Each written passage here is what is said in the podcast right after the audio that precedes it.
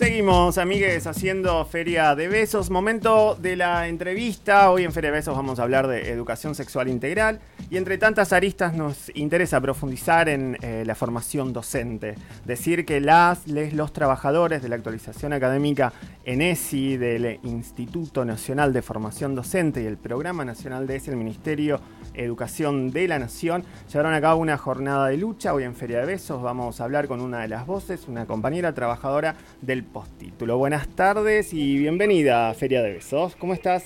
Hola, ¿qué tal? Buenas tardes. Gracias por, darnos este espacio. Por favor, por favor, nos interesa siempre eh, que desde Feria de Besos, ¿no? También le damos lugar a la y, problematizamos y profundizamos en todos los distintos aspectos de, la ley de educación sexual integral, eh, pero hablar de formación docente nos, no, nos parece urgente eh, y muy necesario darle visibilidad a la lucha y al reclamo que están llevando ustedes, con lo cual eh, lo primero que nos interesa es eso, ¿no? Que nos cuentes, que nos des ahí un poco de contexto sobre la situación. Bien, bueno, la situación nuestra como laburantes del INFOD, que es el Instituto Nacional de Formación Docente, sí.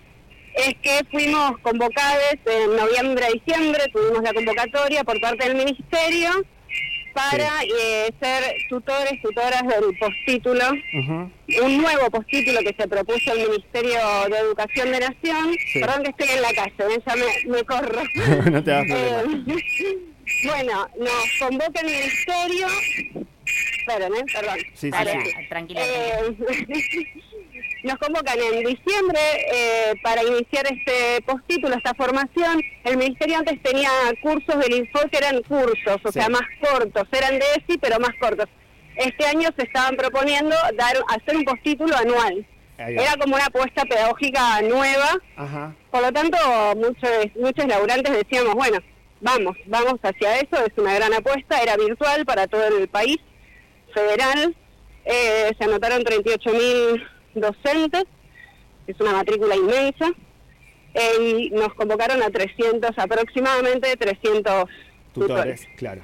Sí. Eh, y la situación fue que nos, digamos, el tipo de contratación era a partir de febrero, que nos demos de alta al monotributo, quienes aún no estábamos dados de alta al monotributo, porque en febrero arrancaba nuestra capacitación para en marzo iniciar eh, el postítulo hacia quienes se habían anotado, ¿no?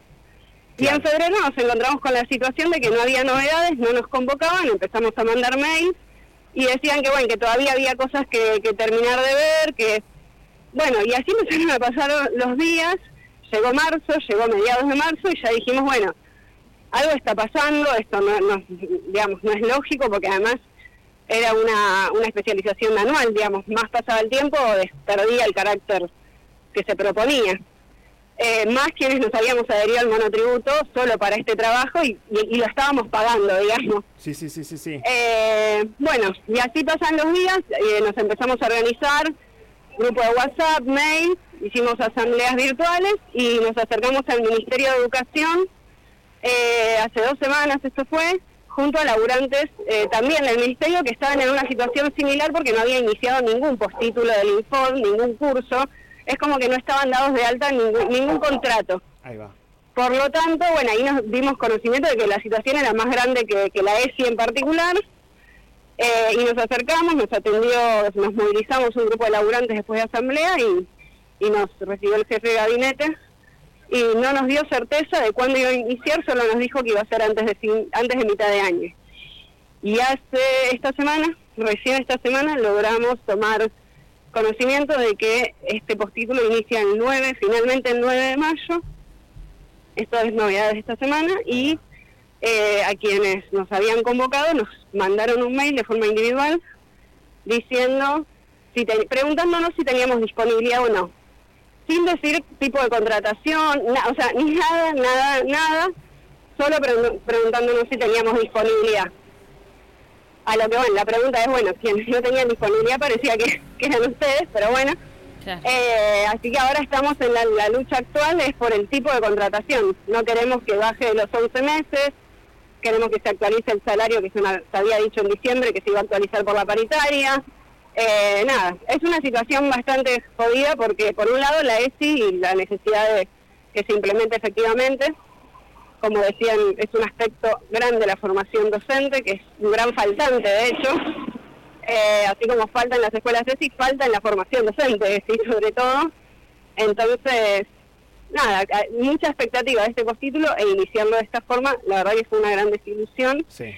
Eh, y bueno, y, costos, digamos, no solo de pagar el monotributo, sino bueno, en medio del inicio del año hacer asambleas, estar haciendo una entrevista a radio, o sea, no empecé a trabajar y estoy saliendo en una radio es, loco, digamos, ¿no? Sí, y que esto de que se confirma el inicio para el 9 de mayo tampoco implica todo lo, que resta, ¿no? Que eh, quiero decir, ahora que de volver un poco a disputar el salario, volver a disputar las condiciones de contratación, yo creo que por ahí quizás entonces esa voluntad política sobre la, sobre la ley, sobre educación sexual integral, también a veces es muy testimonial. Sí, es decir, es testimonial porque... Eh, por ejemplo, en medio de que no teníamos novedades, el Consejo Federal de Educación, que se había reunido, saca en sus resoluciones el fortalecimiento de la ESI, y nosotros estábamos en medio de esta situación que era una vergüenza, digamos. Entonces, la verdad que sí, que a veces da bronca que, que para afuera se haga como un gran, una, como bombos y platillos, digamos, y para adentro las cosas sean distintas. No siempre sucede así, digo, me parece que no es que siempre es así, pero efectivamente cuando hablamos de garantizar derechos sabemos que más allá de lo escrito, lo que se dice, eh, la garantía de que eso se cumpla siempre es una lucha, digamos. Eh, y acá estamos. Y también pensando ¿no? en los trabajadores tutores eh, que reivindican también esos espacios de formación, con lo cual el compromiso siempre es innegable, ¿no? Hasta se da mucho más a veces, ¿no? Entonces, hacer esas lecturas también de la subjetividad a quienes se contrata, también habla de una falta de, registro, ¿no? A partir de esa poca voluntad política sobre eh, los compañeros, las compañeras, los compañeros trabajadores que ocupan justamente esos lugares en las tutorías y en la formación docente. En la ESI justo y en todo lo que tiene que ver, creo que con garantía de derechos es una, hay una situación de mezcla entre lo, militante y lo pedagógico y lo laburante. Eh, quienes militamos la ESI, la militamos adentro y afuera del aula y del territorio, la militamos en la calle, en la vida cotidiana, eh, pero a su vez sabemos que justamente para que se garantice si hay algo que tiene que haber son condiciones laborales, porque somos justamente sujetos en esta sociedad, digamos, ¿no? Por lo tanto, parte de que sea efectiva esa ley y esos derechos tiene que ver con que las condiciones también sean dignas. Eh, si no, es muy difícil eh, sobrellevarlas. Eh, la precarización no solo tiene que ver con, con la precarización en términos monetarios o de condiciones en general laborales, sino que también si a todo lo que tiene que ver con garantía de derechos subyace la precarización, entonces, ¿qué tipo de derechos eh, se está pensando en garantizar o cómo se está pensando en garantizar los derechos. Sí, y ahí, eh, hola, ¿cómo estás? Te habla Paula. Y ahí parece también que, que, la variable de ajuste nuevamente y otra vez son eh, los trabajadores, ¿no? Digo, como en ese, en ese contexto. Y, y justo comentabas que inicia el 9 de, mayo, que bueno, en, algún, en algún sentido es, es, es una conquista, digo, porque efectivamente van a iniciar y estos 38 mil docentes van a poder tener el curso y la formación que es urgente y súper, súper necesaria. Y decías que la, lo que queda y lo que los, los, próximos reclamos se marcan en el tipo de contratación, ¿no?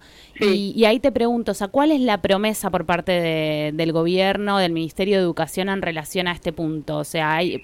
¿Ves viable que puedan mejorar esas condiciones, que efectivamente, y justo a partir de lo que comentabas recién, que puedan como tener condiciones laborales dignas, eh, digo, dado el trabajo también que van a estar realizando? Mira, es una pregunta que no tengo respuesta más que... La, es decir, nosotros no tenemos ningún tipo hoy de certeza de cuáles van a ser las condiciones, salvo las conversadas en diciembre, que ya las conversadas en diciembre habían sido de contratación de 11 meses a partir de febrero, de un monto, digamos. Hoy parte de esas condiciones prometidas en, en diciembre ya las están incumpliendo porque vamos a iniciar, suponemos, ahora en abril, nuestra capacitación para que en mayo inicie el postítulo, por lo tanto la contratación ya nos preguntamos de cuánto será. Digamos, eso no hay no hay certeza, solo nos pidieron la disponibilidad por sí o por no, como incluso desconociéndonos como si hubiéramos ya en realidad iniciado. Eh, digamos, si bien no firmamos contrato, nosotros todos estábamos en febrero disponibles para trabajar, digamos. Hemos renunciado a otros trabajos, muchos hemos renunciado a otros trabajos para tener este, eh, acomodado nuestros tiempos, digo.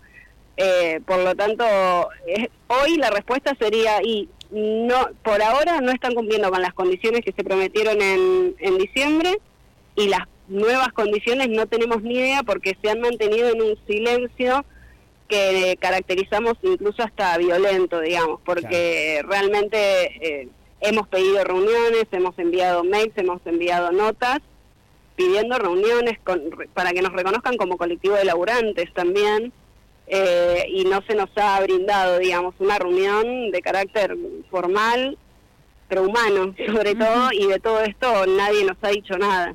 Sí, esto que... Y esto que ustedes decían también en redes del doble discurso, ¿no? Eh, cuando, eh, que es lo que, lo que están difundiendo en términos de comunicación desde su Instagram, que, que efectivamente es así, ¿no? O sea, por un lado sí es y para todos, para docentes, para estudiantes, pero por otro lado no destinan presupuesto que, eh, digo, para cumplirlo, básicamente. Sí, a ver, en este caso, si esto inicia, va a ser mejor que lo que había, eso seguro, digamos. Hay algo en relación a, a, digo, para caracterizar más abierta o más cerrada la situación, digamos. Si esto inicia, que es lo que parecería, y las condiciones al menos se mantienen, eh, es mejor que lo que había en formación docente de ESI del año pasado. Digamos, si pensamos en términos objetivos, la realidad es que si esto inicia es un paso más en lo que necesita la docencia argentina en relación a la ESI. Eh, efectivamente no es como necesita la sociedad que avance la ESI. ¿Se entiende? Eh, creo que, nada, me parece poder como entenderlo como es, básicamente. Sí, clarísimo. Eh, Después sí el desafío de la ESI centralmente, más allá de este postítulo, es eh, que ingrese como materia a los profesorados de todo el país, que hoy en día eso no se cumple, por lo tanto, por un lado el Estado tiene que formar a docentes en ejercicio actualmente, que son quienes efectivamente le ponen al cuerpo eh, al aula, digamos, en, en este momento, pero a su vez quienes ingresan a la docencia y se forman en los profesorados tienen que empezar ya a tener esa materia en sus currículas y eso no existe a nivel nacional eh, en la mayoría de las provincias, en la mayoría de las jurisdicciones, solo en algunas eh, y, en, y en el mejor de los casos es una materia cuatrimestral, digamos, o sea, la ESI debiera también tener un desafío de transversalizarse hacia el interior de cada profesorado. Eh, por lo tanto hay un desafío, pero o sea, yo siempre digo que la ESI es una gran lucha política, pero a su vez es un gran desafío pedagógico. Sí, interesantísimo, interesantísimo. Eh, agradecerte por, por, este, por este tiempo, por la disposición. Eh, desde acá, desde Feria de Besos, de la radio, quedamos a disposición para seguir eh, visibilizando y acompañando también la lucha de los trabajadores de la actualización académica en ESI del Infod. Con lo cual, es, vamos a seguir en contacto. Dale, buenísimo. Muchas gracias por el espacio y saludos.